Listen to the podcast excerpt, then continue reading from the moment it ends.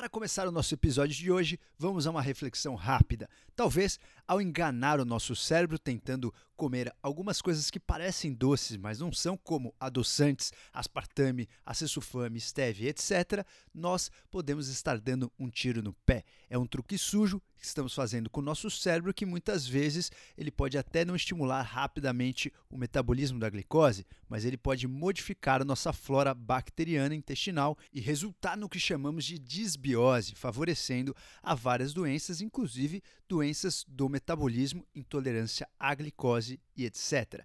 Esse foi um estudo que saiu em 2014, em outubro de 2014, na revista Nature, uma revista de super credibilidade na ciência. Ou seja, se você ainda tem aquele paladar infantil, fica se enganando, tomando adoçante em tudo que você consome, pense três vezes antes. Você cresce e evolui com o nosso DupraCast.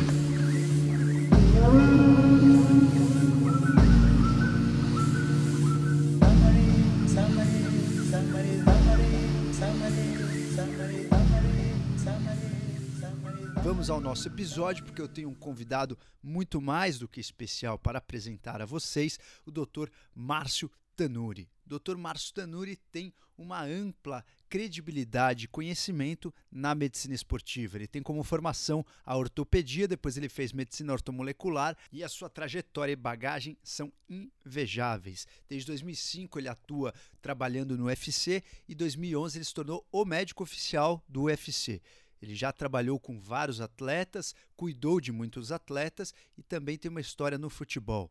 Ele vem trabalhando no Flamengo, sendo o primeiro estágio dele remunerado em 2002 e até hoje ele é um dos médicos responsáveis pela saúde de muitos jogadores, pelo time todo do Flamengo, pelo treinamento e por diminuir grande parte das lesões que acontecem no futebol nesses atletas que ele cuida. Ele tem realmente um background muito interessante com atletas de alta performance de diversos esportes e eu trouxe ele aqui no Dupracast para a gente entender um pouco qual é a semelhança do atleta de alta performance com a nossa vida cotidiana, o que, que ele indica para esses atletas de alta performance, quais são as preocupações com a saúde e a preocupação com a própria performance. Desfrutem desse episódio. Se você gostou, não esqueça de classificá-lo no iTunes, dê várias estrelinhas para que a gente continue sendo um dos primeiros podcasts de ciência e medicina desse Brasil.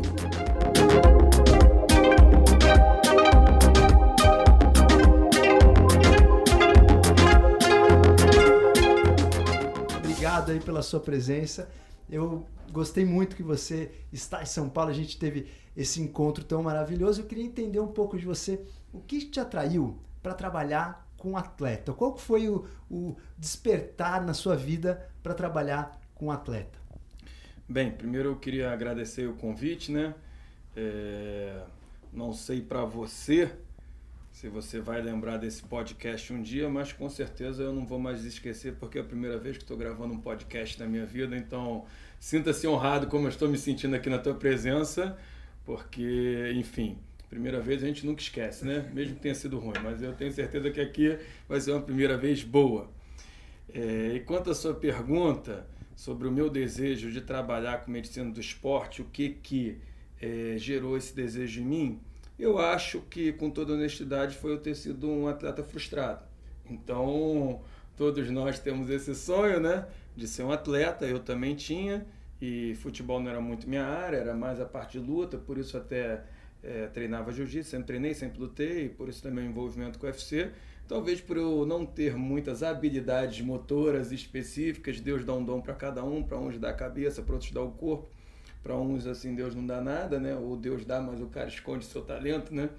Então, como eu não tinha o talento, eu queria viver isso mais intensamente e também tinha esse amor pela medicina e eu acho que foi a forma que eu juntei para ter sucesso dentro do esporte e hoje eu me sinto realizado é, por isso, por não ter sido ali, apesar da frustração de não ter sido um atleta, eu participo diretamente, participei diretamente da carreira e da conquista de muitos atletas de sucesso.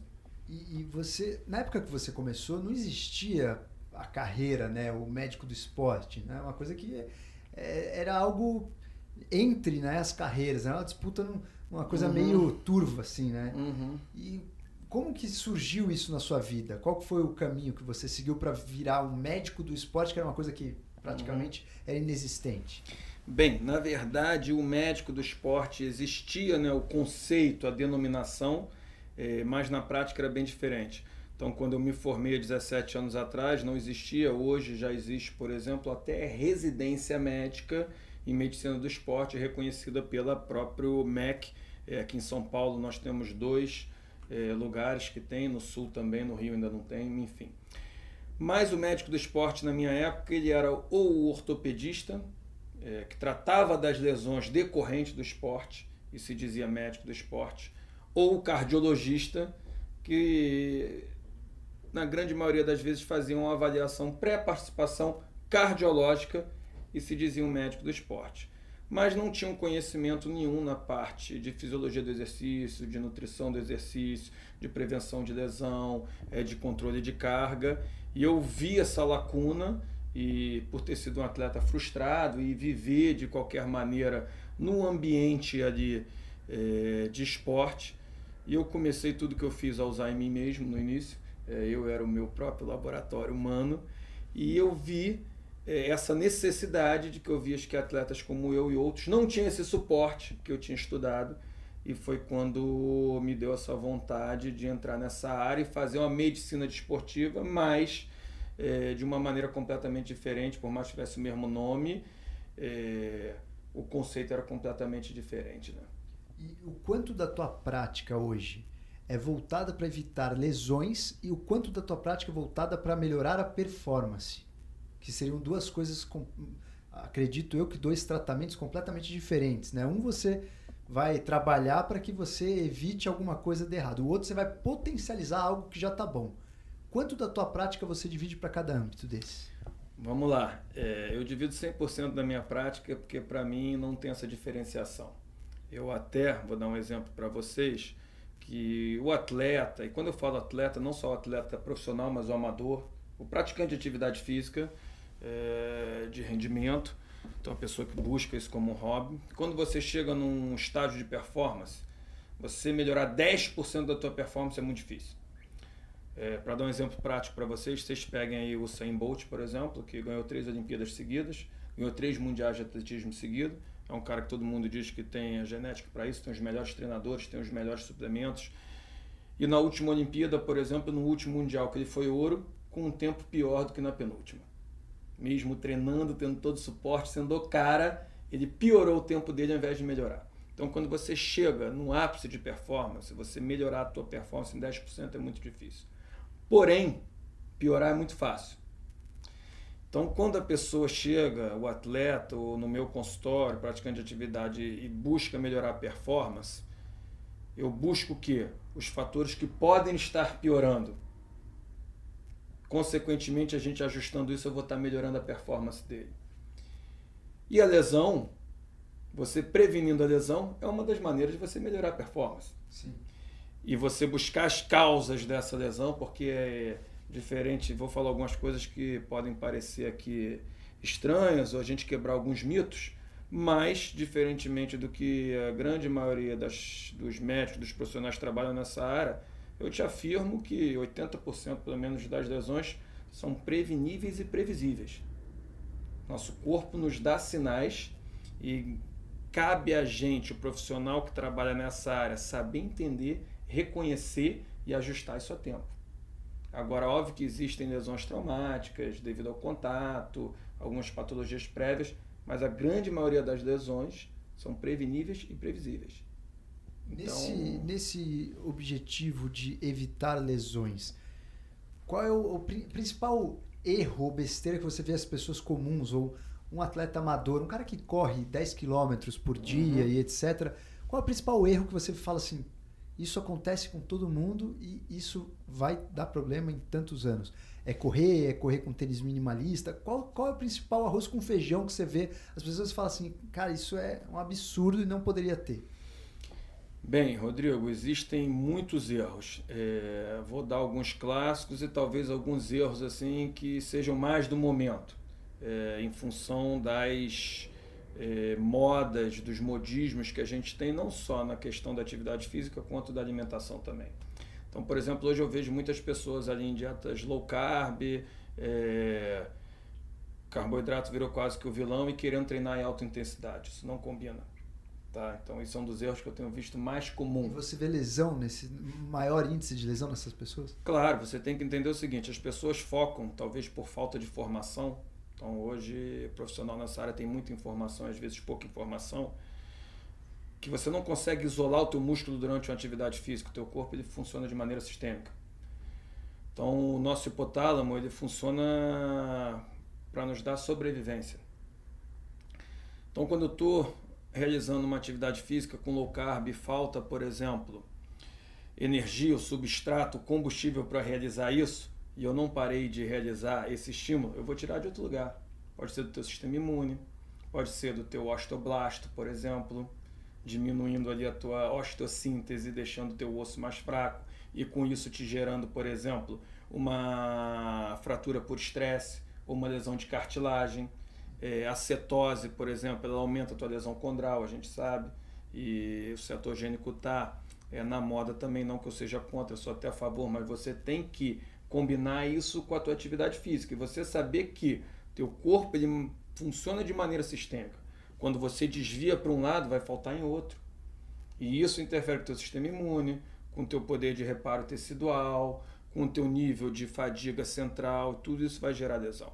Outra coisa que é um erro que não de modismo do momento, mas que eu vejo muito também, está cada vez mais, é a questão da carga de treinamento, que as pessoas acham que quanto mais melhor. E se esquecem, por exemplo, do teu processo de recovery, do teu sono, é da tua recuperação entre um treino e outro, que é importantíssimo.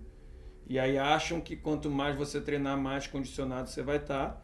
E vejo hoje muitas pessoas em função disso, gerando uma fadiga central, diminui a própria percepção, isso te leva é, a um trauma, uma lesão traumática ou outro tipo de lesão, por exemplo, porque você dá um estímulo no teu músculo enquanto ele ainda está recuperando daquela sessão anterior e aí você acaba que você tem uma lesão. Então eu fico feliz é, de ver esse movimento ali em prol da atividade física da saúde, mas como tudo ali é novo e que tem esse boom, tenho visto muitos erros também que tem causado muitas lesões nas pessoas em função é, do despreparo, talvez da falta de informação ou da falta de um bom profissional acompanhando, porque hoje as pessoas também querem ser autodidatas, pegar informação em tudo quanto é canto e às vezes falta alguém para orientar essas informações todas que são universais de uma maneira correta para essa pessoa. Perfeito. E eu vejo muito hoje as pessoas fazendo jejum intermitente e logo pela manhã, ainda em cetose, fazer um treino de alta intensidade. Pelo que você falou, você não indica, existem pessoas que podem fazer isso, ou, uhum. você indicaria tomar alguma coisa antes, ou ficar no, no aquele que a gente chama do jejum cetogênico, mas com gordura para você produzir mais corpos cetônicos. Você tem alguma estratégia para as pessoas fazem um jejum intermitente e treinam pela manhã? Uhum.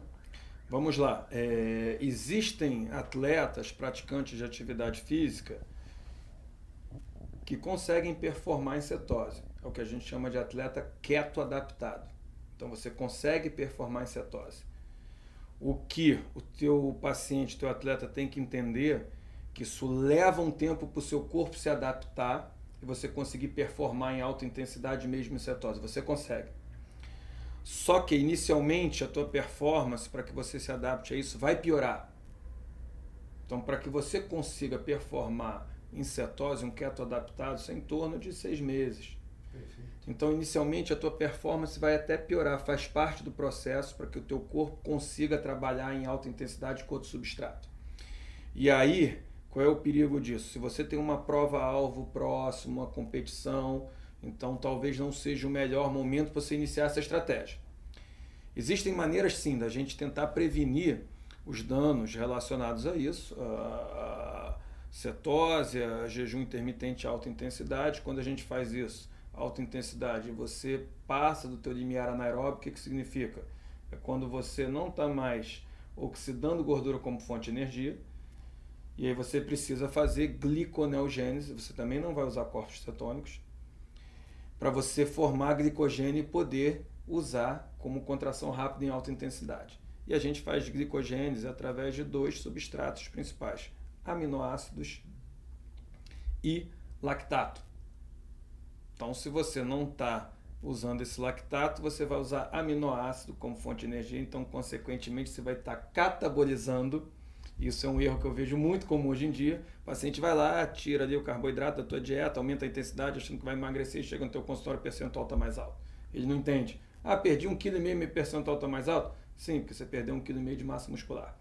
Então, os aminoácidos essenciais é uma estratégia que eu tenho usado muito para quem tem esse tipo de estratégia, que é, é possível de acontecer, como a gente falou, não é que esteja errada, você tem que estar preparado a isso ou adaptado a dar o substrato necessário.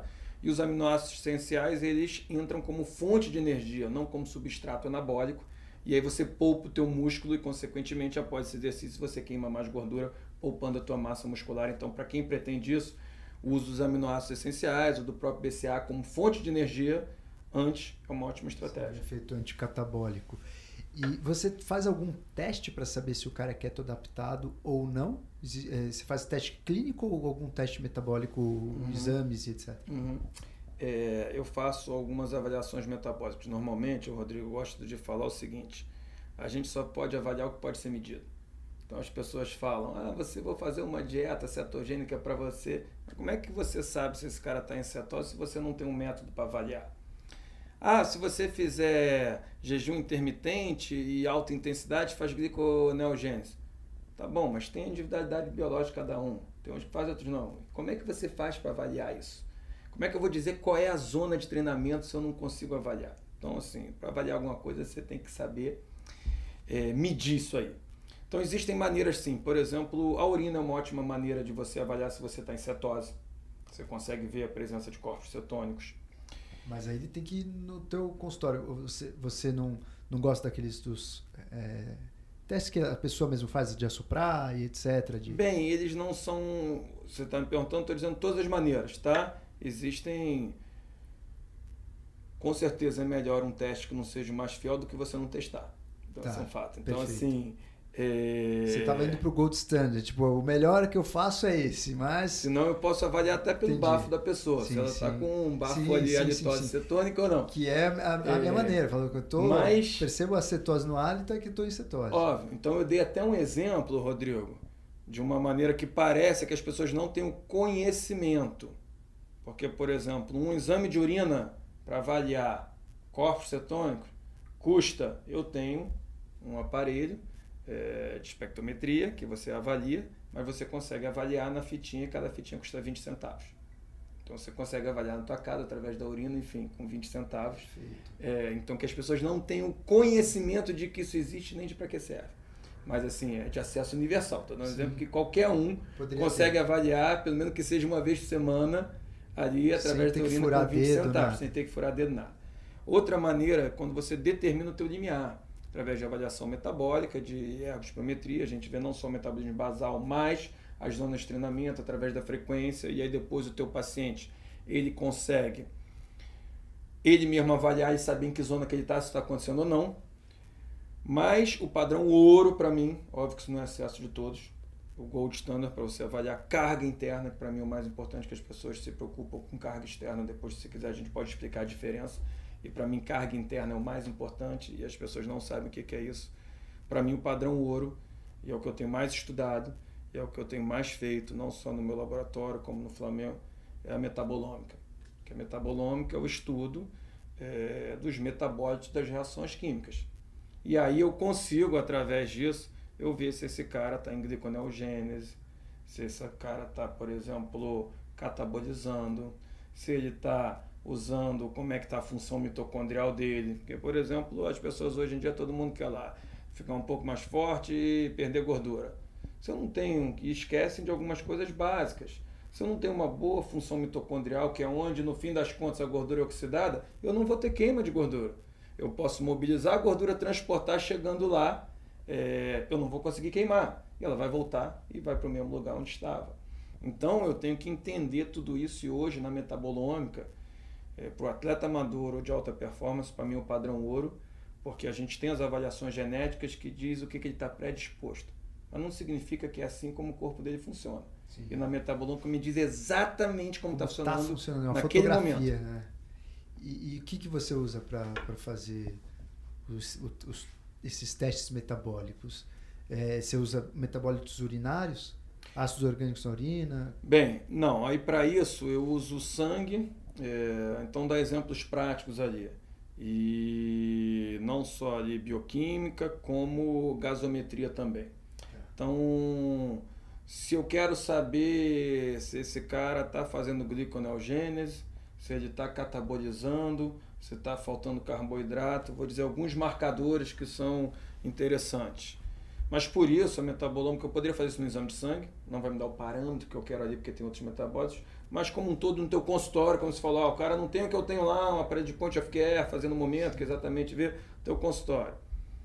Chega lá o teu paciente e conta essa história, faz ali uma anamnese alimentar, tem aumento de ureia, aumento de amônia, aumento de ácido úrico, aumento de LT, desidratado, hematócrito mais concentrado, certamente está faltando carboidrato.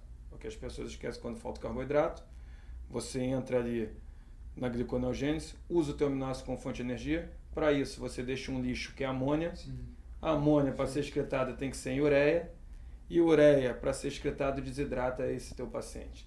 Então você pega, por exemplo, no sangue você vai ver. Se você quiser, você pega numa bioimpedância, você chega lá, o cara fez isso quando voltou. Eu te afirmo isso aqui que eu vou falar. Tá? Em 80, 90% dos casos vai bater. Não bate 100% porque o ser humano não tem essa lógica. Perdeu massa muscular. Você olha a água extracelular, corporal, esse cara está desidratado. Então, um cara que faz gliconeogênese é um desidratado crônico. E a desidratação piora a performance não consigo hidratar esse cara. Então, aumentou a ureia, creatinina normal, não é função renal. Está faltando o quê? Carboidrato. Aí junta ali amônia, aumento de amônia, aumento de ureia, aumento de ácido úrico. Bingo. Bingo. Pode ter certeza que está acontecendo. Então, te faz é, pensar, você tem que entender o que, que é esperado para você chegar a essas conclusões.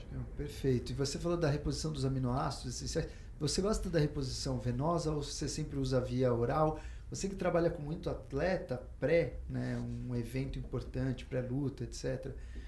É, já rolou muito, muitos anos, né? Aquele o sorinho, o soro da hidratação, o soro não sei o que. Você, você usa, você gosta da via endovenosa? Quando que você usa? Uhum. Vamos lá. É, isso as pessoas têm que entender, como você já falou, a via endovenosa é uma via. E eu só uso quando, por exemplo, eu tenho alguma impossibilidade ou déficit em outra via oral, por exemplo. Então, como você falou, nos atletas ali de MMA, por que, que a gente fazia? Eu fiz muito isso. Por que a gente fazia via venosa? Porque era uma via, porque ele está desidratado. Normalmente esses atletas estavam um dia sem comer, pouca vascularização é, estomacal, intestinal, e eu queria o quê? Que ele absorvesse isso de maneira rápida, porque eu estou preparando ele para a luta em 24 horas.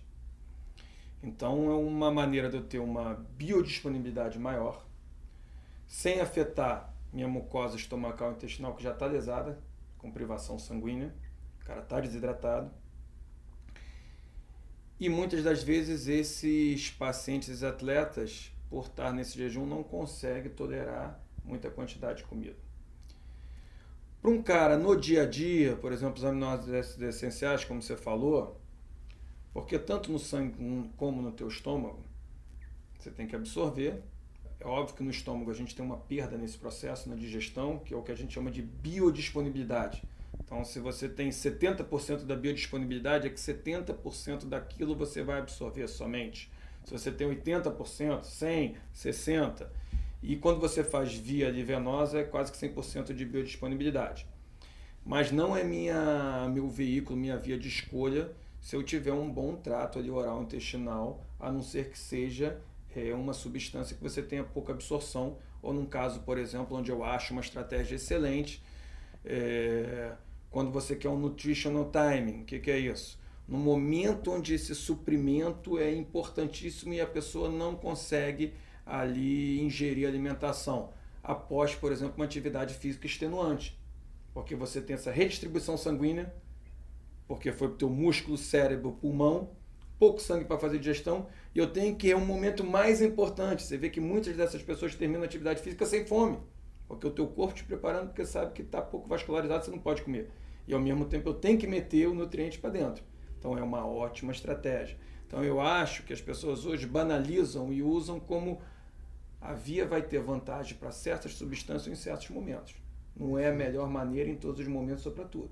Perfeito, perfeito. Eu tenho visto muito assim, paciente quando chega com desbiose brava, assim, paciente com uma clássica é, síndrome que não absorve nada, que já tem um problema com várias dietas, etc. Você faz um endovenoso funciona muito, mas é, para todos os pacientes o endovenoso vai funcionar porque você já está entregando direto, mas nem todo mundo precisaria. Uma outra é, colocação que você colocou que eu achei muito interessante é quando aquela pessoa precisa daquele momento, daquela droga que realmente não tem uma boa absorção.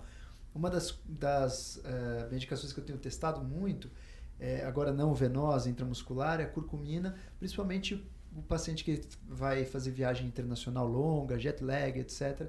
E é uma, um anti-inflamatório que é difícil absorção. Se você quiser tratar só o trato gastrointestinal, você manda oral, mas ela não vai absorver muito. Então eu tenho testado e achei muito interessante essa colocação, que é justamente isso, acertar o timing que você tem o delivery ali que você quer para o corpo, porque você está ultrapassando todas as barreiras de pedágio e entregando o nutriente direto para as células. E se você fosse pensar, aliás, você já deve ter isso mais do que decorado, né? É, em todas as substâncias que você pode usar e você tem ali várias substâncias que você não pode em qualquer competição, você tem que ver o regulamento, saber qual é o doping, etc. Como driblar isso? Você tem essa prática de tentar driblar um doping e dar o melhor que aquela pessoa pode fora do doping para performance, qual é o conceito, além da judicialização, o conceito ético disso? Como é que funciona? Você vê o regulamento e fala assim: isso aqui não está no doping, vamos fazer porque vai melhorar a performance. Como funciona esse raciocínio no médico do esporte? Vamos lá. É... Primeiro, de perfeita colocação né, inicial e só um adendo. Não acaso, você deu um exemplo aí da curcumina e ontem eu estava lendo ali um artigo sobre a curcumina e que eles estão lançando agora cápsulas gastro-resistentes, né? Então esse estudo era com isso até... Então a indústria farmacêutica está sempre ali buscando soluções e a gente tem que entender também exatamente isso e para ver a melhor via, né? A questão do esporte, como você falou do doping, eu acho que a gente primeiro tem que diferenciar uma coisa crucial. Esporte é saudável é saúde. Performance nem sempre é saudável. Muitos atletas de alta performance pagam um preço altíssimo por isso. Por exemplo, atletas de Ultraman, nosso corpo não foi feito para esse nível de desgaste, por exemplo. Então, isso é um desafio com o teu próprio limite. Óbvio que um dia a conta chega. Quando a gente tenta desafiar Deus, ele manda uma conta para a gente ali, mais cedo ou mais tarde, chega. E como você falou, tem uma questão ética nisso tem uma questão comercial por trás disso. É, é difícil até para eu falar, porque eu estou muito envolvido nisso, mas eu acho que muitas das vezes os atletas são pressionados a entregar uma performance e esses caras que trabalham no limite máximo do teu corpo não podem usar os recursos que assim, eu acho até que deveriam, porque são considerados doping, e um atleta amador da academia que tem acesso a isso sem ter necessidade do uso. Então, o cara que realmente precisa, o cara que tipo é levado ao extremo, como eu falei isso, gera vários distúrbios metabólicos, interfere no teu equilíbrio hormonal diretamente, essa pessoa é vedada a ele o uso. É, de certas substâncias que melhorariam a performance dele ou até corrigiriam os desequilíbrios causados por esse nível de treinamento. Mas a gente trabalha em um ambiente onde tem regras, e a gente tem que as regras foram feitas para serem respeitadas, concordando ou não. Então já te disse que em algumas coisas eu não concordo. É, tudo que não for considerado doping e puder melhorar a performance do meu atleta, eu vou usar, claro. Hoje a gente tem várias outras coisas, principalmente focado no recovery, é, no manejo. Por isso que eu te falei, melhorar a performance é difícil, piorar é fácil. Então eu sempre foco onde pode estar piorando, no controle desse meu cortisol. Eu tenho uma relação testosterona-cortisol TC ratio, que está diretamente relacionada à performance, a catabolismo, a recuperação muscular. Se eu não posso através de uma via exógena aumentasse minha testosterona, eu tenho que fazer o quê? Tentar diminuir meu cortisol. Porque a gente sabe que atividade física de baixa, média intensidade, aumenta a tua testosterona. De alta intensidade diminui.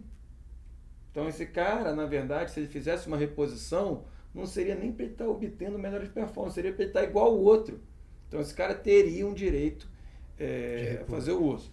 E quando a gente pensa ali no código de dopagem da UADA, que eu não concordo, mas eu tenho que respeitar, porque eu trabalho com isso, por quê? Ele é muito abrangente, então ele é muito sensível e pouco específico. Porque eles fizeram um código universal onde você pega todos os esportes e assim, algumas substâncias para alguns esportes melhoram o rendimento para outros não e todas são consideradas doping. Isso muitas das vezes tira até o teu recurso médico de algumas terapias que seriam benéficas para esse meu paciente, como por exemplo, se eu quiser usar um corticoide, que é um anti-inflamatório esteroidal que está aí para o uso, não, pode. não posso. Se eu estiver, por exemplo, viajando para altitude agora, é, como a gente viajou na Libertadores desse ano, dois jogos, e eu tiver um paciente, um atleta meu com edema pulmonar, eu não posso usar um diurético. Então, assim, por isso que eu sou contra, porque eu acho que tem questões também que as pessoas não param para pensar, que está vedado ao médico a melhor escolha, a opção de tratamento para esse atleta. Sim. Porque existem drogas que seriam a escolha ideal e que você nem pode usar porque seriam dopantes. E esses caras são submetidos a uma cobrança pela imprensa, pelas é, marcas de produtos esportivos que vendem isso através deles, e esses caras não podem tomar o substrato que manteriam essa pessoa por performance mais tempo. Você pode ali ver correlacionar com o que eu vou falar agora. Óbvio que tirando ali os foras de série, os pontos fora da curva, um atleta tem em torno de no máximo 10 anos aí de vida produtiva ativa, cara.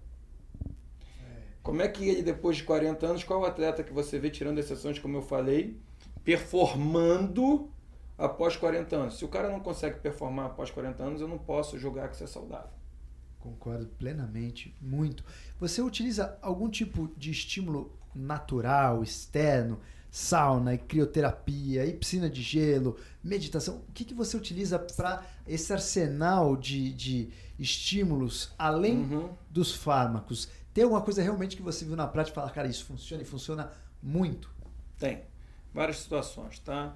É, por exemplo, Dá um exemplo ali, como você falou, o treino em hipóxia é um, um ergogênico natural, né? Mas diferentemente que as pessoas que botam aquelas máscaras de hipóxia, você tem que treinar em hipóxia realmente. Você tem que sair do seu ambiente para um ambiente que não adianta você treinar duas horas em hipóxia e depois ficar 22 horas no ar ambiente. Isso não te prepara para nada. Por isso que eu falo que falta conhecimento. Mas eu acho que os processos de recuperação é, hoje são muito melhor entendidos os processos inflamatórios que a atividade física te gera e como você recupera isso. É, então, estão diretamente relacionados. Como você deu um exemplo aí da crioterapia. Eu também sou contra a crioterapia de uso indiscriminado após toda a sessão de treinamento. Por quê? Eu também estou inibindo os efeitos dessa sessão de treinamento. Porque quando eu diminuo ali o processo inflamatório, eu estou diminuindo as respostas disso também. Então, aquele cara que sente dor, está malhando e sempre toma um anti-inflamatório. Quando eu inibo o COX, eu estou inibindo prostaglandinas, que eu estou inibindo também a hipertrofia muscular. É, então, a crioterapia eu uso, por exemplo, no treino, antes do jogo, onde eu quero realmente diminuir esse processo inflamatório, mas eu vou estar tá tirando esse efeito de treinamento. Mas esse é um treinamento que, meu treinamento, minha prova-alvo é o jogo. Outras coisas que hoje a gente sabe que são importantíssimas, sono, qualidade do sono. Então, terapias é, de mindset, ali, de mind coach, hoje em dia são importantíssimas e a gente sabe que o atleta de performance, a gente tem uma fadiga periférica e uma central, que significa que a fadiga central é a fadiga mental e a fadiga periférica muscular. E ao inverso do que as pessoas acham, a gente demora mais tempo para você recuperar da fadiga central do que da periférica. Então, por isso que muitas vezes em alguns jogos vocês vão ver que tem um jogador que está correndo, que ele performa, mas erra tudo quanto é bola, porque ele está com uma fadiga central. E hoje tem mecanismos da gente é, avaliar isso e comprovar que ele está nesse tipo de fadiga. E você pega ali é, um paciente, um atleta, dá um exemplo de futebol, que a gente joga, termina meia-noite, o cara chega em casa às duas e pouco da manhã, como é que é o sono? É ruim. Quando você está na véspera de um jogo, normalmente onde esse atleta precisa mais do descanso para você baixar teu cortisol, você anabolizar, Muitas das vezes, véspera de competição, esses caras nem dormem. Então, essa questão da meditação, é, do treinamento mental, hoje a gente sabe que a gente faz isso, eu acho importantíssimo e tem sido cada vez mais utilizado junto a outras técnicas de recovery.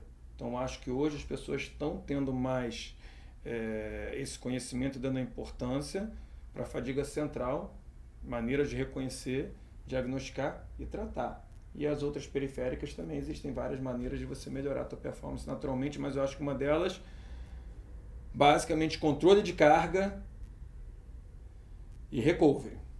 Perfeito. E, e nesse, nessa fadiga mental, né, no estresse é, mental que, que o jogador poderia entrar, um atleta poderia entrar, você entra com alguma substância, você trabalha com algum suporte cerebral, estimulando o neurotransmissor. Tem algo que você usa para performance especificamente cerebral, seja para precisão motor, seja para visualização 3D de uma jogada, seja para uma performance exclusivamente mental. Tem algo que você usa na prática focando só no cérebro? Uhum. Primeiro, é, como você disse, a gente tem que entender qual que é o neurotransmissor envolvido.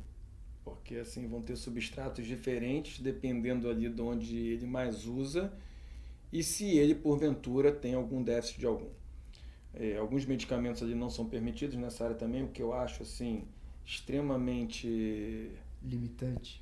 Limitante porque a gente sabe que normalmente os atletas ali que performam de sucesso, por incrível que pareça que eu vou falar, vai soar estranho, são pessoas que têm.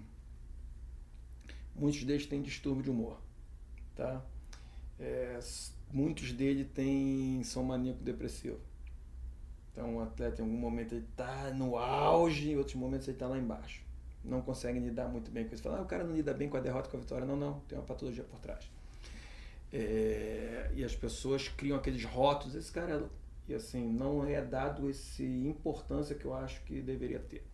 Existem substâncias, sim, substratos, como a gente tem usado muito triptofano, é, teanina, é, próprio relora, o GABA, sinapse. Então, assim, hoje em dia a gente tem um arsenal de fitoterápicos, até de adaptógenos, onde a gente tenta equilibrar esses neurotransmissores, sabendo que sempre que você repõe um, você está desequilibrando o outro. Por isso que eu digo que é importante você saber qual que é o déficit realmente que você tem, porque algum desses neurotransmissores, o aumento deles, a gente tem efeito até deletério, pior do que a gente quer. Então, nem sempre quanto remar, repor, significa que você vai melhorar o poder de velocidade de reação, foco mental, não, às vezes é até pior. E isso realmente hoje, Rodrigo, eu acho que é endêmico no atleta de performance, cada dia vai ser mais estudado e eu acho que assim as pessoas vão ter problemas com isso se a gente não enxergar isso de maneira patológica. Não é à toa que muitos atletas altos índices de suicídio. Sim, total. Até porque a própria competição faz né, um estímulo extremamente como se fosse um estilingue no cérebro, né? Ainda mais agora com redes sociais, o atleta aparece, ele entra no jogo, todo mundo bate pau, é uma descarga dopaminérgica gigantesca, a hora que chega na segunda-feira ou numa derrota ou numa fase ruim, é muito difícil o cara segurar né, a, a onda no equilíbrio da alquimia mental. Então, é, ter alguém por trás que ajude e facilite esse suporte com esse tipo de substância, ou seja, é, algumas é, algumas terapias que estimulem essas pessoas a terem um pouco mais de neurotransmissor. Por exemplo, vocês usam neurofeedback? É, usam estímulos de uhum, é, binaural uhum. e etc.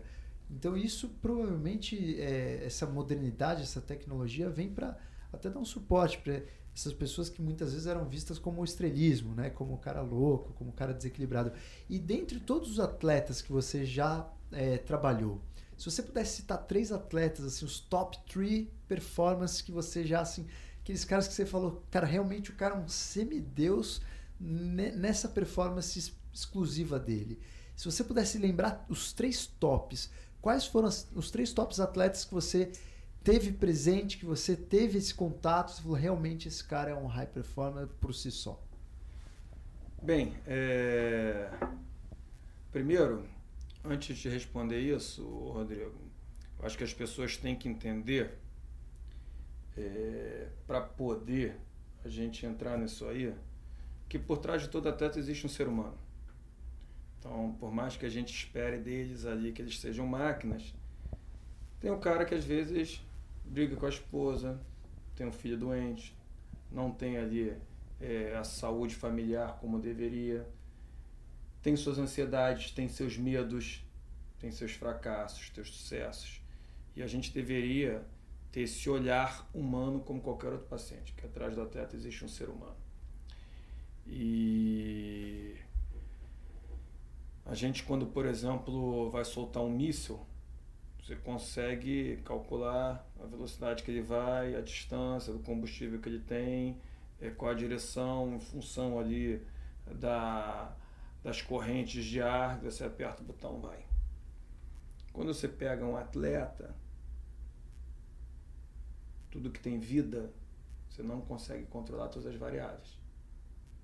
Quando você pega um atleta e vai sair numa corrida de 100 metros e o cara dá aquele tiro, tem uns que saem correndo, tem outro que se assusta e paralisa, tem outro que, pô, não conseguiu sair como ele gostaria. Você não consegue controlar isso. Tudo que envolve vida foge um pouco ao teu controle. E dos atletas, eu tive. Existe uma diferença entre você ser um jogador, ser um lutador e ser um atleta. Jogador, todos são atletas, são poucos. Então vou falar de alguns atletas que eu acho assim que são fora de série, talvez com características diferentes. Um para mim assim que é fora de série, que eu trabalhei com ele anos, tem um orgulho para mim assim de, de ter trabalhado junto, foi o Emanuel do vôlei de praia, que assim para mim é um atleta fora de série em todos os sentidos. É, trabalhei com ele por três Olimpíadas, tenho assim orgulho disso. E a última Olimpíada ele tinha 42 anos, ele e o Alisson, eu era médico dos dois. Eles juntaram a experiência junto com a força do Alisson e ele foi medalhista olímpico pô, com 42 anos num esporte ali. Você tem a contra-resistência da areia, onde potência, tudo força. Então, assim, para mim, esse cara é um fenômeno, tá? É... E fenômeno em tudo, você diz, mental, corporal, tudo, precisão. Tudo, tudo. Como ser humano, como pessoa. Assim, para mim, ele é um dos gold standard. Perfeito. É... Tem um outro cara que eu acho que é gold standard, mas por tudo que ele é, pela pessoa, por onde ele chegou, que é o meu paciente também. Estou falando de todos os meus pacientes, por isso que posso dar os nomes aqui, as sim, características, sim, sim. mas eu não vi, não atendi ele como atleta, que é o Zico, que eu acho que é uma pessoa assim fora de série, tipo de cabeça, de visão, mas vamos tentar então falar dos atletas que eu atendi como atleta. Um atleta assim que mentalmente, dois atletas que mentalmente falando, e assim, por características diferentes, eu vou te dizer, um pela autoconfiança e o outro pela resiliência na luta, para mim, Anderson Silva e Minotauro. Então, assim, o Minotauro ele tinha uma resiliência muito grande. É, você vê que ele tem as maiores viradas nas lutas, que ele está apanhando o tempo todo, é, lutas históricas com oponentes ali muito maiores, onde o cara não batia. Já tive duas lutas com ele que um ele fraturou clavícula, ombro, úmero, outra que ele rompeu ali o ligamento porque não quis bater. Então, assim, esse cara, para mim. a gente fez uma viagem ali pro Japão que ele tava com 40 graus de febre, é, com a coluna travada, e ele foi simplesmente em pé daqui até o Japão para lutar lá no Pride com um cara que tinha duas vezes o tamanho dele, enfim. Então, assim, esse é um cara fora de série. O Anderson, ele mentalmente, a autoconfiança dele é muito grande. Então ele era um cara que, assim, é impressionante. Tu vê que todos esses que ficam muito tempo no top, quando tem a primeira derrota, muda tudo porque eu acho que quebra essa autoconfiança. Aconteceu com ele, aconteceu com o Zé Aldo, aconteceu com a Ronda Rousey, aconteceu com vários deles. E ele era um cara que no auge dele, no ápice, assim, eu falo isso porque na última luta dele, na última luta dele não, na revanche dele, por exemplo, com o Sonnen, todo mundo tinha aquela apreensão porque até então tinha sido a luta que ele quase tinha perdido ali, foi tudo, se foi um achado de como ia ser e ele foi o cara que passou confiança para toda a equipe. A equipe tinha que passar confiança para ele. Então, os dias de luta com ele, eu convivia muito de próximo. Ele, assim, para mim, mentalmente era um fenômeno.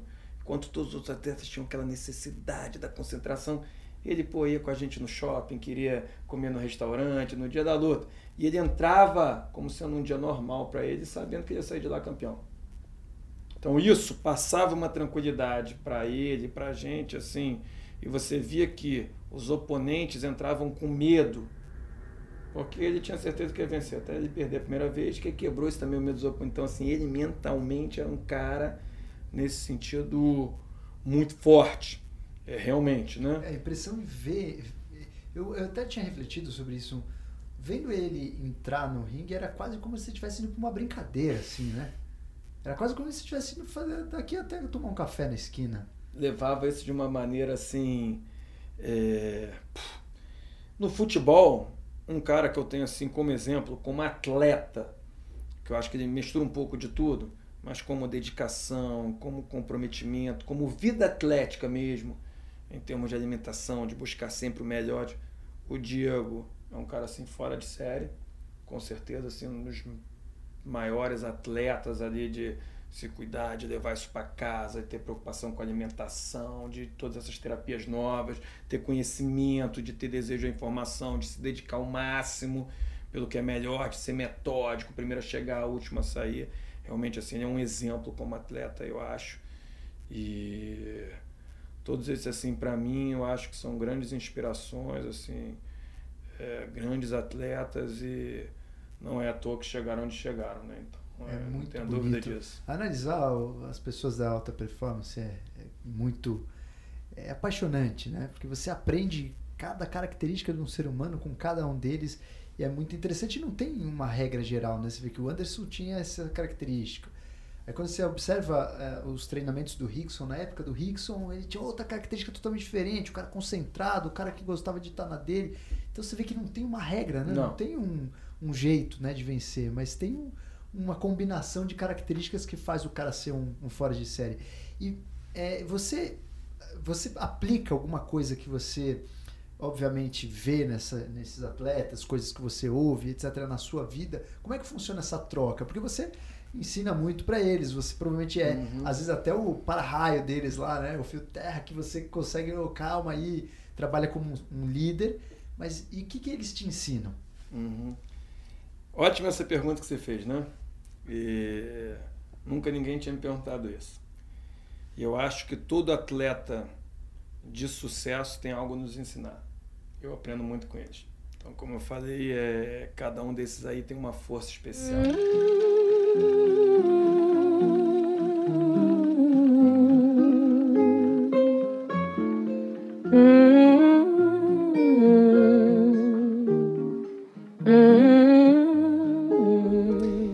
Todo atleta que chega no topo, com certeza, ele é um exemplo em resiliência, em desejo, em vontade, é, em realização, em dedicação, em saber abrir mão e pagar o preço por isso, vontade de deixar um legado, vontade de impactar a sua geração.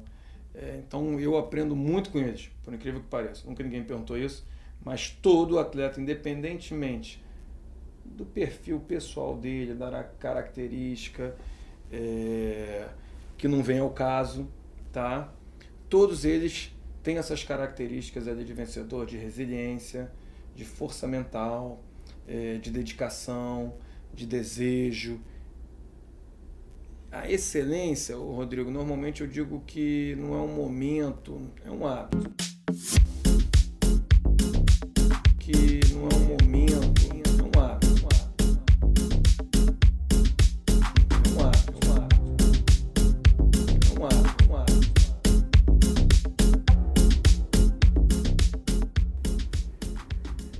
Para você chegar na excelência é um hábito, não é uma atitude, não é algo que você vai fazer que vai te levar à excelência. Isso tem que ser um hábito. E então, assim, se as pessoas tiveram excelência nas suas carreiras, no que se prestaram a fazer, então sempre aprendo. Todo mundo que chegou à excelência, eu tento ver quais são os hábitos dessas pessoas que levaram a isso e sempre assim me traz muita coisa. Perfeito, fantástico e um super aprendizado. É, essas pessoas é, os atletas de ponta, você percebe que eles tendem a envelhecer mais rápido, viver menos. O que, que você tem para nos contar em relação à oxidação. Você trabalha com algum antioxidante para esses atletas? Como funciona? São pessoas incríveis que você quer que eles permaneçam no mundo, Uhum. quanto mais melhor, mas a gente vê que a vida muitas vezes do atleta é até menor do que a vida das outras pessoas. Então, você acha que a alta performance leva a uma vida mais curta? Vamos lá. Eu acho até que isso era muito pior, porque hoje a gente, os atletas do passado, pagaram um preço até muito mais alto do que os atletas do presente. Mas os atletas do presente também têm um preço a pagar, com certeza. Até porque a intensidade do esporte hoje é muito mais alta que no passado, isso que as pessoas não entendem. E como você falou da questão da oxidação, né, a gente sabe ali que as espécies reativas de oxigênio, os radicais livres, geram lesão no nosso corpo.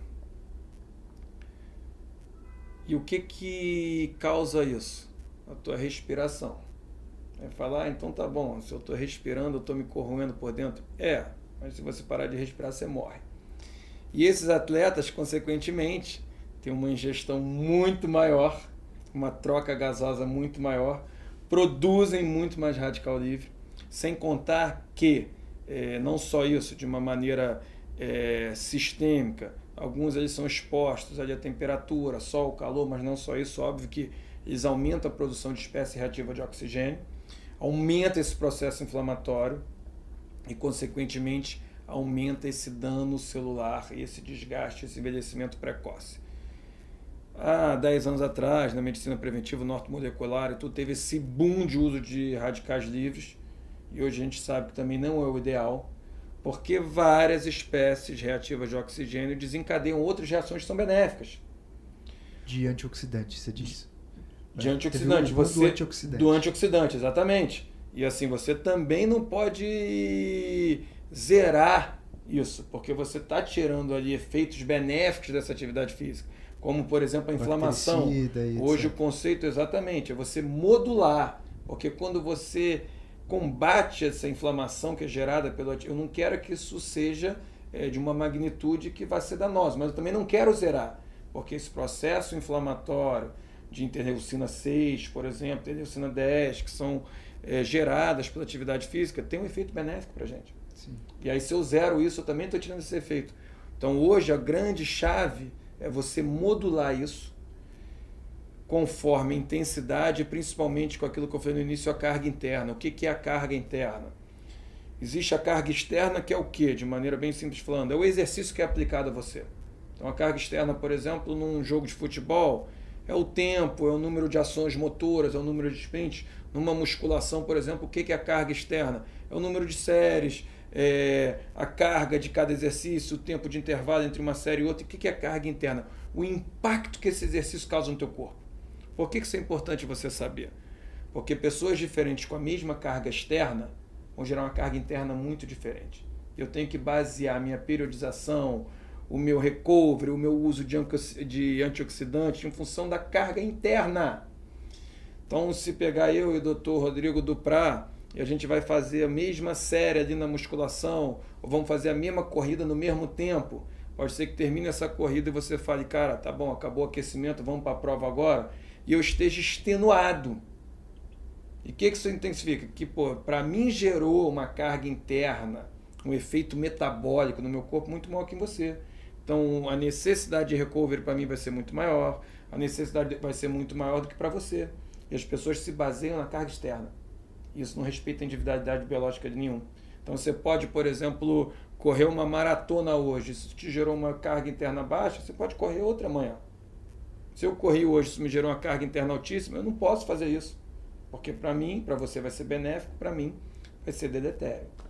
Perfeito. E, e seguindo, o, até o conceito ideal seria você alcançar o equilíbrio da hormese, né? o quanto o teu corpo consegue responder pra, por aquele estímulo de agressão, porém de uma forma a se adaptar e não a se lesar. Né? Muito interessante. E antes da pergunta final, eu percebo muito que você tem um papel de liderança dos, dos atletas, dos locais onde você cuida dos atletas. É, toda essa história que você conta é notório que você trabalha é, com atleta não de uma forma apenas médica, né? mas você faz uma espécie de coaching, de treinamento mental, de suporte mental. O que, que você considera importante para um líder como você é, ter como característica para que as pessoas respeitem como líder e você consiga ter esse acesso ao mindset desses atletas. Uhum. O que, que você considera em você, olhando para o espelho, Dr. Tanuri olhando no espelho e falando assim, cara, eu acho que esses atletas veem em mim essas características e por isso eu tenho esse respeito de liderança por a performance deles, eles entregam toda a confiança em você. Primeiro, essa pergunta talvez fosse mais fácil perguntar para eles o que eles veem em mim, que seria difícil eu mesmo falar é, disso aí, mas eu posso te dizer quais são as características que eu acho que são importantes ali numa liderança, num líder de sucesso. E normalmente eu falo que para você ter adesão dos teus atletas, primeiro assim, você consegue isso como? Como que você consegue o respeito e a admiração, a confiança dele? Dando exemplo. Então assim, a liderança se, é, se define através de exemplos.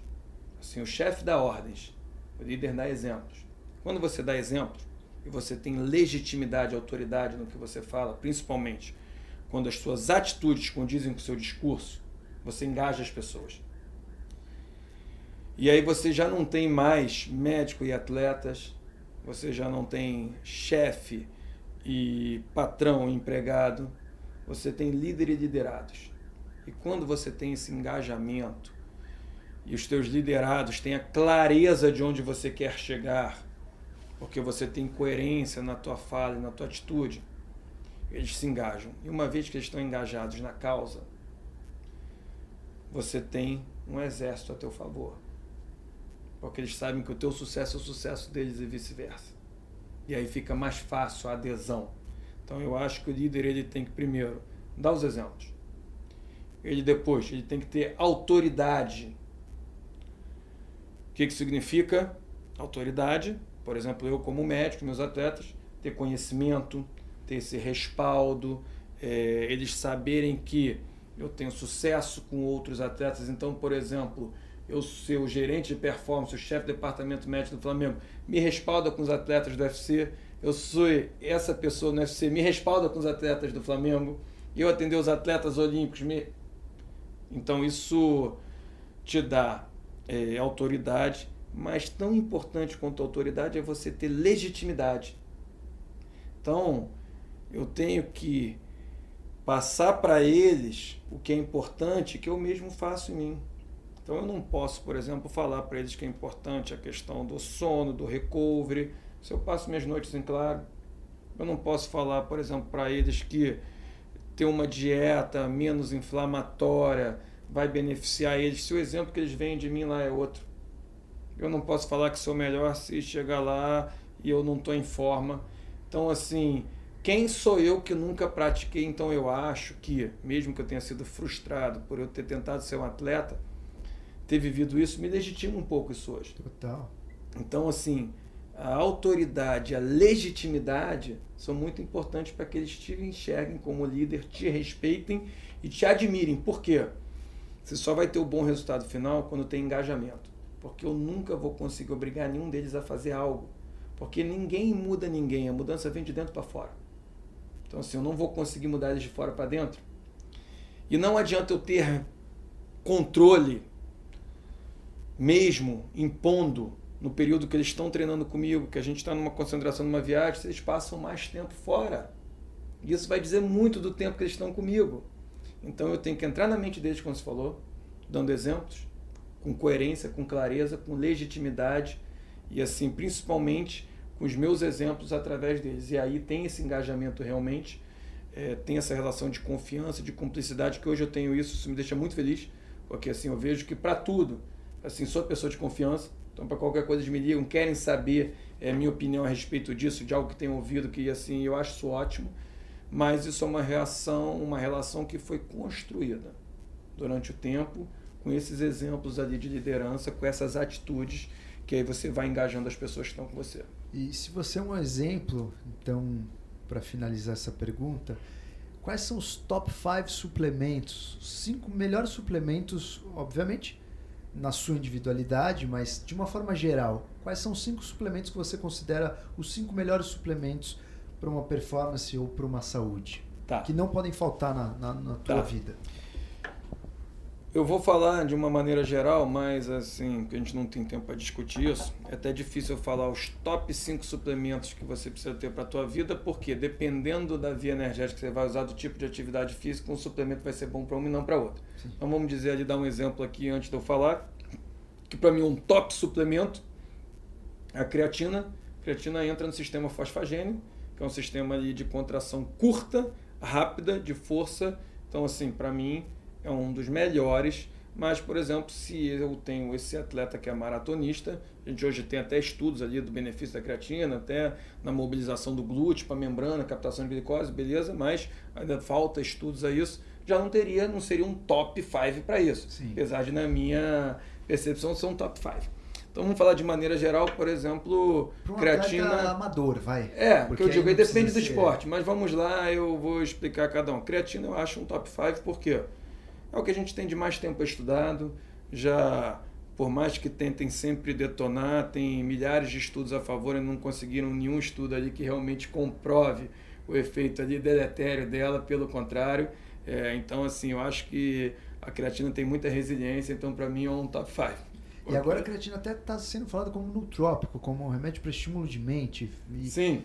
Então, até, até para o estímulo mental. Se você quiser, eu até te mando depois. Eu tenho alguns artigos que eu falo muito sobre creatina, sobre o efeito dela no sistema nervoso central. Perfeito, é, quero sim. Te mando aceito, sim. Aceito, te mando sim, que eu tenho aqui até que eu fiz sobre isso uma aula só sobre creatina isso e com é, uns esqueminhas até com imagem, tudo bem legal. Então, é verdade o que você está falando. Então, para mim, assim, creatina é resiliente para caramba, é top 5. É, outro que hoje eu acho muito importante e assim não é tão novo, e assim tem voltado, são os aminoácidos essenciais. Tá? Principalmente porque as pessoas confundem muito a questão do ganho de massa com o uso de proteína. E assim, eu até faço uma analogia em algumas aulas minhas, que você vê, por exemplo, é, e aí esquece o carboidrato, que talvez é muito mais importante, e a gente come a proteína para quê? Para você digerir, obter os aminoácidos para depois se formar novas proteínas. Então eu dou uns exemplos que as pessoas ali às vezes brigam comigo, mas só para fazer uma analogia, você pega um cavalo, por exemplo, que é um animal altamente musculoso, um touro, que é um animal altamente musculoso, são herbívoros. Então você consegue criar músculo sem usar é, proteína animal. Porém, o aminoácido essencial é necessário. E você encontra aminoácido essencial hoje a gente consegue produzir você ingerir de maneira exógena, ou você acha isso em fontes vegetais. As pessoas acham que é o ganho de massa. Então, os aminoácidos essenciais, para mim, é outro suplemento top 5. É... A beta-alanina, eu acho assim, não é tão famoso, não é tão comum, muitas pessoas não conhecem. Para mim, assim, um ótimo mecanismo de tamponamento. Então, para exercícios onde você gera acidose, principalmente ali via glicolítica lática ou não, eu acho assim um, um, um suplemento top. A betalanina eu acho bem interessante. É... Para qualquer pessoa que faça um exercício acima do limiar, então. Acima do limiar. Se o cara faz abaixo, não tem necessidade. Se ele, por exemplo, faz só musculação, já não tem que ir para onde as Sim. pessoas mais usam, onde você não tem tanto efeito. Perfeito. É... Um outro ali que eu gosto bastante é, as pessoas ainda têm aquela, não é consenso, mas eu tenho a minha prática clínica, resultados muito bons, principalmente a partir dos 40 anos de idade, onde a gente sabe que a nossa produção endógena diminui muito, que é com o uso do HMB, que é o hidroximetilbutirato, que ele é um metabólito ali da deucina, mas é, eu tenho, principalmente na recuperação como anticatabólico, eu tenho um efeito muito bom é, no uso também. Seu uso oral, você está dizendo? Eu tem várias vias, eu normalmente uso oral porque eu uso ali diariamente, né? Então Sim. não preciso ter aquele boom, porque então era aquilo que a gente estava conversando inicialmente. É via, ah, se eu uso todo dia, ele vai demorar mais para eu digerir, eu vou perder para tel, mas tudo bem, eu estou usando todo dia. Se eu vou usar uma vez por semana, eu não posso perder nada, talvez endovenoso seja melhor. Sim. Se eu vou usar ele num timing específico para aquilo, é, seja interessante. Faltou eu, o último quinto. Faltou o último quinto, assim, que é, hoje em dia eu tenho usado cada vez menos, mas eu acho que é um top 5, tá? apesar de eu, no meu uso particular, ter usado cada vez menos, mas eu acho que foi realmente um advento é, como estratégia para as dietas, inclusive, é o whey protein.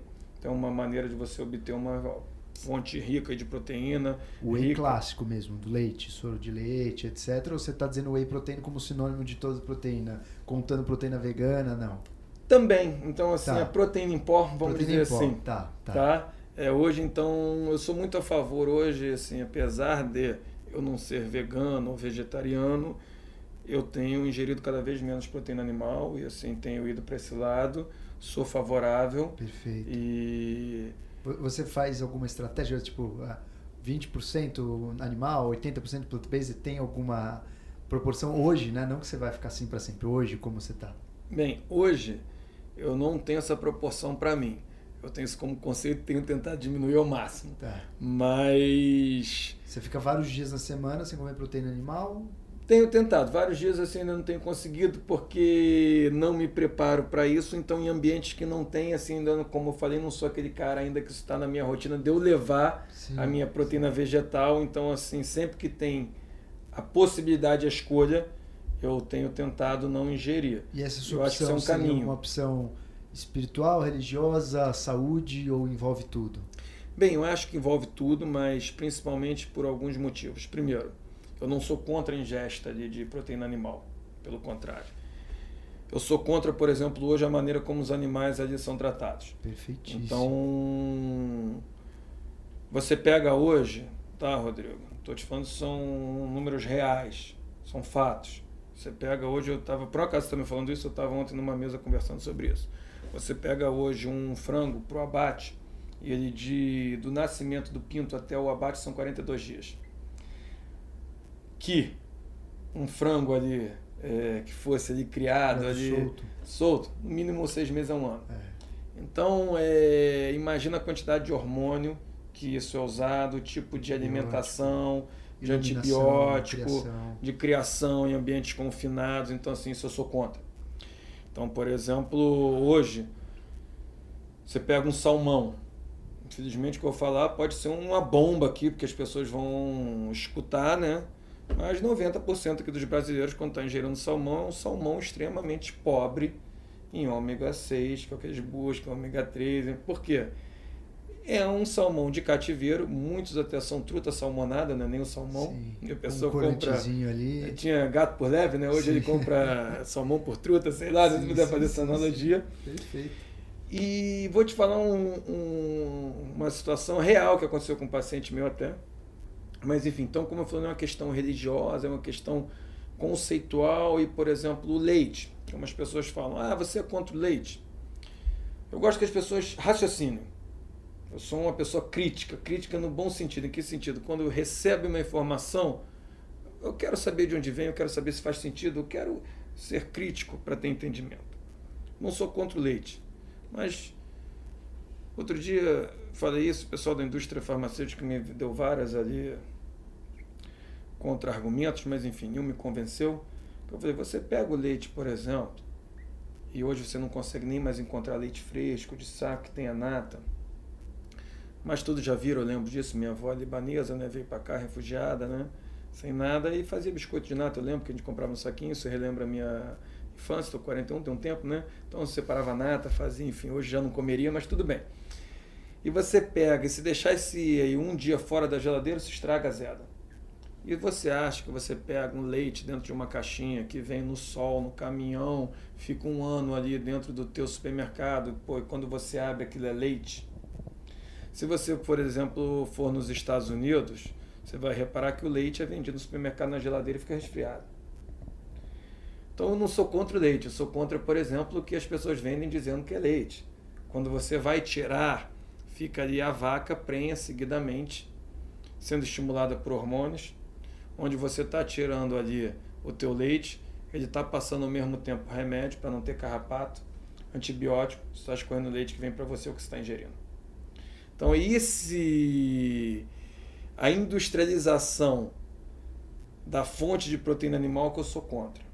Então, principalmente por uma questão conceitual dos maus tratos, primeiramente aos animais, para mim assim é a questão fundamental, e depois que eu já não confio na qualidade dessa fonte proteica sendo saudável. Perfeito. Então, Perfeito. por isso que é um conceito mais do que religioso, por questão de. Concordo com todas as palavras, é exatamente isso. Graças a Deus, nos Estados Unidos ainda está surgindo muito o movimento do fair growth, né? o crescimento justo, criação justa, e espero que isso já está chegando aqui no Brasil, já tem alguns sites que já estão é, catalogando. Eu não sei, Rodrigo, eu tenho medo disso também. Quero que eu ia contar essa experiência de um Uhum. paciente meu que, bem sucedido, ele abriu uma fazenda, comprou para ele estava me contando essa história. Eu conversei com outro produtor e que me confirmou, por exemplo, e que ele fez por hobby, mas com esse outro ali que eu conversei é o business dele. E ele comprou uma fazenda para ter tudo orgânico, natural, no futuro assim, como hobby. Não precisa, é um cara Sim. muito bem, pelo contrário. E ele estava me contando que ele começou a criar a galinha caipira. E ele falou, como o Robert, um empresário, né? comerciante, dono de fábrica, de empresa, ele falou, vou vender. E teve uma pessoa que procurou ele e falou o seguinte, ó, tem isso aqui, esse pó vem da China, e ele fez esse teste, porque quanto mais escura ali a gema, tem esse impacto ali, né, do ovo caipira de mais natural, e você bota isso na ração da que vai sair vermelhinho tua gema. Ele falou que fez e não deu outra. Então, como que eu tenho muito receio disso, dessa onda hoje também, eu confirmei com esse outro produtor, ele falou que isso é verdade. Sim, Como eu tenho ali amigos, clientes que são produtores de orgânico, a maior parte do que a gente come achando que é orgânico não é orgânico. sim, sim. A fiscalização ainda é ruim. Exato. O incentivo, aqui infelizmente no nosso país, o incentivo para a pessoa fazer isso realmente de maneira orgânica, parece que só dificulta ao invés de incentivar. Concordo. E é um caminho que eu acho que hoje a gente morre pela boca. Sim, Então, se você pegar, por exemplo, a gente tem meios de diagnóstico cada vez mais precoce, que é diferente de prevenção. Prevenção é uma coisa, diagnóstico precoce outras pessoas confundem. Então, teoricamente, uma saúde melhor e você vê cada vez pessoas morrendo mais de câncer. Não faz sentido. Porque você pega ali, por exemplo, você muitas dessas vezes está achando que está com uma boa alimentação, base de vegetal, orgânico, cheia de agrotóxico, cheia de substâncias ali cancerígenas. Imagina você ingerindo isso por durante 20, 30 anos. sim. Então, assim, é, eu também tenho medo assim dessa fonte. Assim, meu sonho era ter uma fazendinha minha onde eu pudesse. Isso, exato. Estou tentando convencer minha esposa. Eu quis comprar e ela brigou comigo, mas a gente, minha esposa está grávida. Eu queria que meu filho fosse criado e crescesse nisso, plantando, sabendo o exato. que, que é tirar leite, de onde vem. é, então, assim, eu tenho esse sonho, ela sabe disso. Eu já pedi até para o irmão dela, que trabalha com isso, cunhado, né, para ver um, um, um pedaço de terra para mim. Eu tenho isso a, um desejo há um tempo, para onde eu possa realmente plantar. Porque até essas coisas que teoricamente a gente acha que são saudáveis, eu hoje já não sei a Ah, procedência. só você colocando a mão na massa mesmo, vendo crescer e colocando a sua energia ali, a sua vibração. Agora, esses, esses mecanismos de uma certa autenticidade do, do crescimento justo são é, iniciativas é, não governamentais, en- então são feitas por pessoas amantes da natureza, etc. Então, se pelo menos tem assim, um termômetro do que é um, um pouco melhor nesse sentido de uma criação em relação à consciência animal, bem interessante. Mas eu concordo plenamente que o ideal é você colocar a mão na massa e crescer, fazer crescer a tua comida. Acho que não tem coisa melhor do que um estilo de vida desse. Quando você tiver a tua fazendinha, me convida que eu vou lá fazer o open house. Eu adorei a sua ideia. E para finalizar, a Gravar última Um podcast lá. vamos gravar som um dos podcast. bezerros, das vacas. A última pergunta, pra gente finalizar esse papo, por mim eu ficava quatro horas aqui com o Também. Tanuri conversando, adoro falar desses assuntos, a minha consciência bate muito, impressionante sincronicidade, só tô concordando aqui com a cabeça com tudo que ele fala. Mas pra finalizar, se você tivesse um conselho para aquelas pessoas que querem ser melhores amanhã do que elas são hoje, se você tivesse três dicas com tudo que você viveu na sua vida, para estimular as pessoas a terem uma melhor performance em qualquer questão que elas desejam, seja trabalho, seja vida profissional, pessoal, amorosa, quais seriam os três conselhos em tudo que você viu que você poderia entregar para alguém que vem nesse Bem, uma pergunta é uma responsabilidade isso aí, né? Vamos lá. Uma pergunta é uma responsabilidade isso aí, né? Uma pergunta é uma responsabilidade isso aí, né? Mas primeiro, acho que uma das coisas assim fundamentais para qualquer pessoa, qualquer ser humano, em todas as áreas, é o autoconhecimento. Quando a pessoa tem autoconhecimento, isso gera uma autoconfiança e ao mesmo tempo uma autoestima. E o autoconhecimento, eu digo que é a coragem de ser imperfeito. Porque eu tenho meus defeitos, estou aqui, só estou contando vitória aqui no podcast, né? Mas assim, eu tenho meus defeitos, como eu sei que você deve ter os seus, como ali os ouvintes têm os dele. E quando eu tenho a coragem de assumir isso, isso me gera um autoconhecimento e, consequentemente, uma autoconfiança e uma autoestima. E hoje as pessoas estão vivendo uma síndrome de baixa estima. Outra coisa que a gente vive é a geração da performance, né? Olha como é que são coisas antagônicas. Então hoje a gente, quando eu digo performance, todos nós, porque a gente é obrigado a acordar cedo, a gente é obrigado a entregar, a gente é obrigado a produzir, e quanto mais você produz, você tem que manter isso. Daqui a pouco você está trabalhando para manter o que você construiu, você já nem curte isso, e aí você tem que, enfim. E ao mesmo tempo que a gente vive a geração da performance, a gente gira a geração da fadiga. Então as pessoas hoje estão cansadas, mentalmente, fisicamente. E quando a pessoa reconhece as suas fraquezas, tem a coragem de ser imperfeito, é quando ela se torna forte. Porque eu falo que as fraquezas a gente aprende a lidar. E você escapa do caminho. Então você quando se conhece e sabe onde quais são as suas fraquezas tem a coragem de assumir isso, isso te deixa muito forte. Você consegue falar nisso eu sou fraco. Não sei lidar com isso tenho essa fraqueza, mas eu tenho isso, isso, isso, isso de pontos fortes. Então, assim, o autoconhecimento, eu acho que é uma grande questão de você saber quem você é, o que você quer, o que você deseja, como você vai chegar aonde, com quem. E aí todas as pessoas, e hoje eu acho que vive, por isso que a gente vive hoje, a gente vive uma geração de pessoas infelizes. E todas me perguntam qual é o segredo da felicidade. Todo mundo quer saber isso, né, Rodrigo? Eu sempre digo o seguinte: o segredo da felicidade eu não tenho. O segredo da infelicidade eu tenho, eu sei. Que é você querer agradar todo mundo. Esse é o segredo da infelicidade. E hoje as pessoas vivem muito mais para mostrar algo para os outros, e são eternas infelizes, do que, desculpa o termo, cagar para os outros e pensar em você mesmo. Ser egoísta no bom sentido. Então hoje, eu acho que esse é um dos segredos da infelicidade. As pessoas estão mais preocupadas com a opinião dos outros a seu respeito, porque não têm autoconhecimento, não têm coragem de assumir os seus erros, consequentemente, autoestima baixa, o que desencadeia vários outros problemas.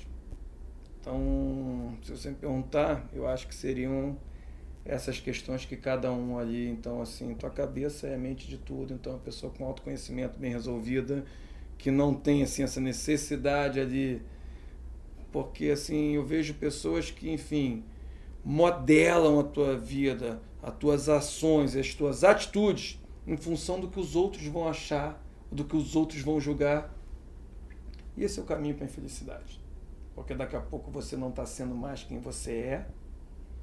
Você está sendo alguém que os outros gostariam que você fosse, o que você gostaria de mostrar para os outros.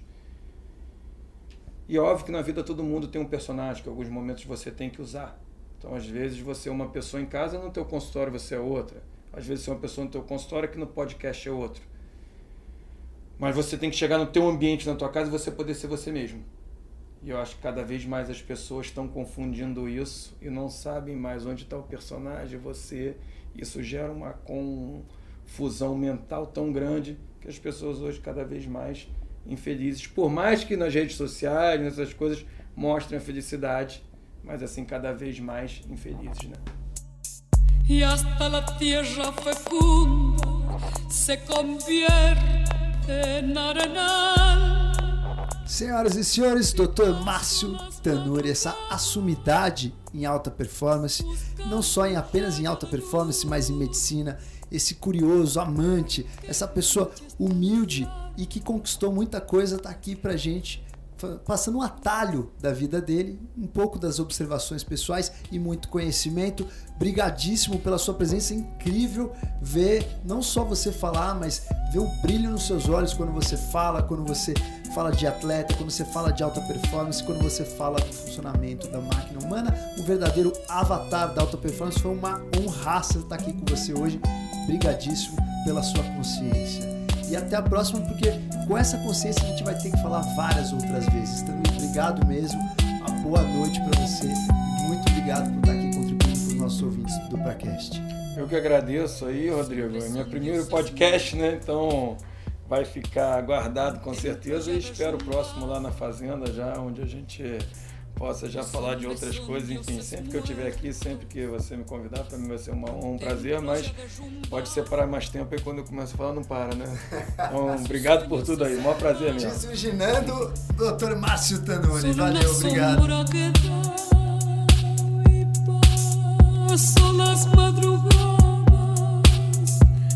buscando un rayo la noche es tan larga. Este, este, este.